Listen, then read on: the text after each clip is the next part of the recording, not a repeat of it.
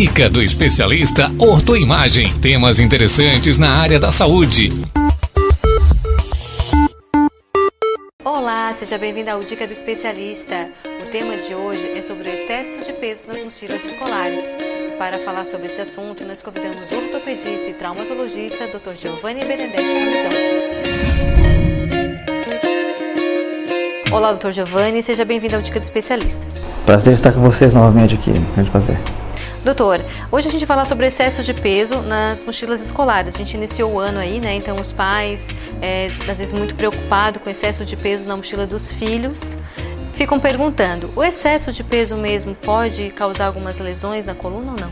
Certamente, né? É, existe uma, uma certa, um certo limite aceitável, né? Que se poderia ter de peso, né? Fala assim alguma coisa em torno de 10 a 15% do peso corpóreo nessas mochilas, né? Mas certamente eh, esse valor é, é infinitamente maior, né? porque é, ao contrário de alguns países do mundo, o Brasil não, não se caracteriza por ter armários, por exemplo, nos, nos, nas escolas, então as crianças acabam levando todo o material escolar dentro de, um, de uma estrutura que é a mochila, né? E sobrecarregando certamente a coluna e tendo lesões posteriormente que vão se desenvolvendo ao longo do tempo, né? Então, excesso de peso é terrível mesmo.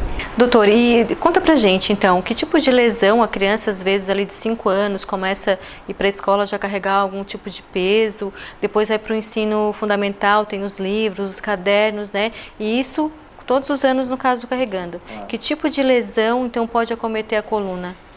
Inicialmente, essas lesões que, é, que, vão aparecer são mais de cunho muscular, né? Claro, então a, a estrutura muscular da criança não está preparada para segurar tanto peso, né? Mas a obrigatoriedade desse tipo de, de, de, de procedimento existe é, via colégio, então acaba tendo que fazer e tendo que levar esse, esse peso, né? Então, inicialmente, a questão muscular é que mais sofre. Posteriormente, com a sequência dessas mochilas pesadas, desse, desse peso inadequado, começa a desenvolver algumas alterações posturais, é, que não só de cunho muscular, mas também estruturais, né?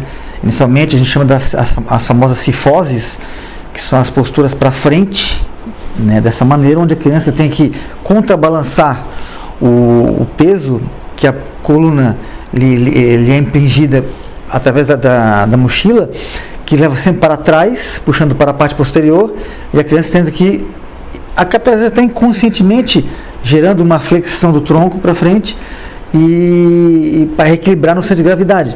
Então, levando essas cifoses, alguns casos até escolioses também, que são as colunas, deformidades da coluna no plano anteroposterior, né? mas é, inicialmente muscular, posteriormente alterações estruturais podem desenvolver também, enfim, em função desse peso excessivo.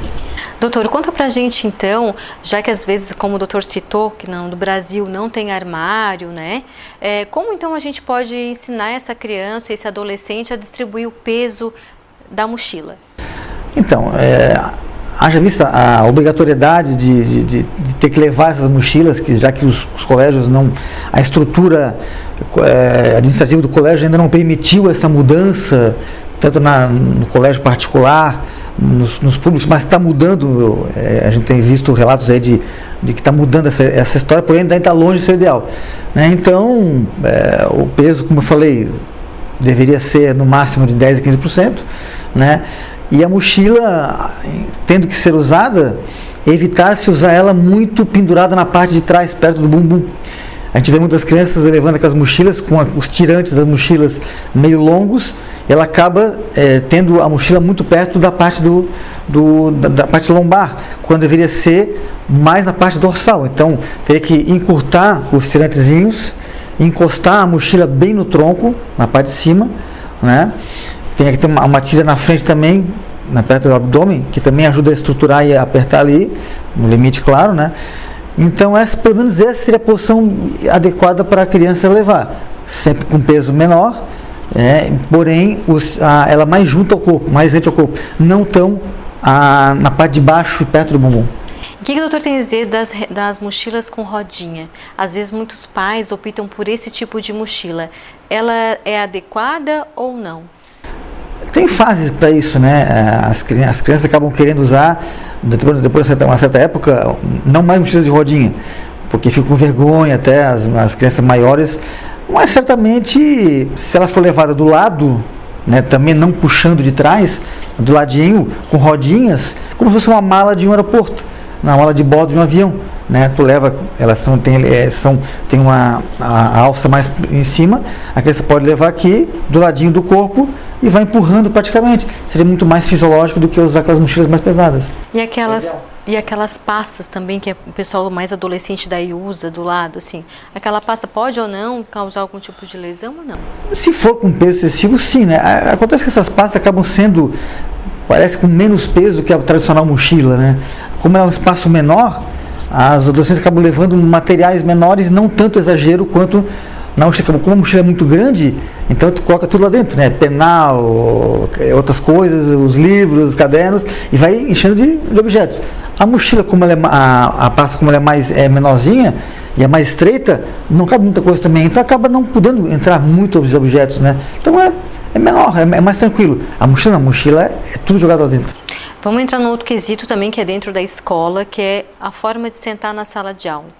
Né? O sentar também influencia para desenvolver é, alguma lesão na coluna? Decisivamente. Né? O, o, o, sentar corretamente é importantíssimo. Né? Então, se, se indica que haja o, o contato das costas de maneira total feito ao espaldar, ao espaldar da cadeira, os joelhos flexionados, encostando encostando, né, no chão, 90 graus quadril, 90 graus joelho, né? e as mãos em cima da carteira. Carteiras muito altas, ruim. Muito baixas também, então, às vezes, tem que passar por uma reforma ergonômica para o corpo do brasileiro, da criança brasileira. Altura de, de cadeira, altura de, de carteira, né? mas certamente a posição seria mais essa, fisiológica. Né? Apoio aqui, olhar, olhar horizonte, 90 graus quadril, pegar o joelho e percussão no chão. Doutora, então a gente falou aí um pouquinho da mochila, né, que é o nosso tema principal, falamos da postura também dentro da sala de aula. Agora eu venho pergunto para o doutor, que outros hábitos, né, podem influenciar da criança, seja na escola, enfim, desenvolver lesões na coluna? Então, basicamente a gente envolve muito a questão da postura mesmo é, de coluna em si, né? Então, a postura adequada, como eu falei, de se portar, mas, por exemplo, posturas em que a, que a criança fica muito jogada, é, muito assim lateral, muito assim encostada na, na cadeira também, escrever dessa maneira também não é adequado, né? Às vezes, é, não tanto para a parte de coluna, mas é, quadris, joelhos, posições de sentar em cima do joelho não é legal, né? Então a posição correta mesmo é essa fisiológica, essa que eu mostrei aqui na minha imagem, né? Outras posturas que não são retinhas são maléficas e podem gerar possibilidades de lesões posteriormente.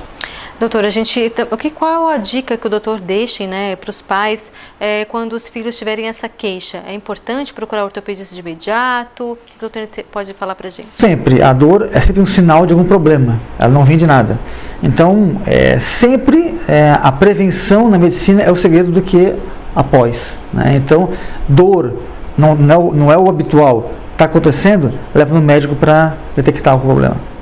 Doutor, agora para encerrar então a dica do especialista, peço para o doutor deixar uma dica então para os pais, né, e para as escolas referente a gente prevenir então, né, essas lesões, no caso na coluna da criança e do adolescente. Eu acho que a que a, o aconselhamento tanto em casa, que a educação se começa em casa, na verdade, né? Então, é, se conversar muito com a criança sobre os malefícios da má postura e de outras situações também, claro, né? Dessas brincadeiras abobadas que existem. E, e os professores também que complementam essa, esse ensino e essa educação é, da criança, tendo, procurando corrigir constantemente a postura, né, incutindo na cabeça do jovem a necessidade de ter esse tipo de comportamento ideal, né, para que no futuro não gere problemas. Então, sempre a, a conversa é a melhor opção, tanto em casa quanto no colégio.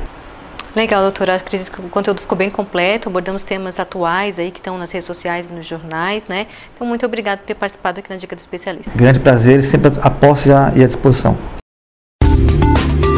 Você ouviu a dica do especialista Ortoimagem. Acompanhe a Ortoimagem nas plataformas digitais.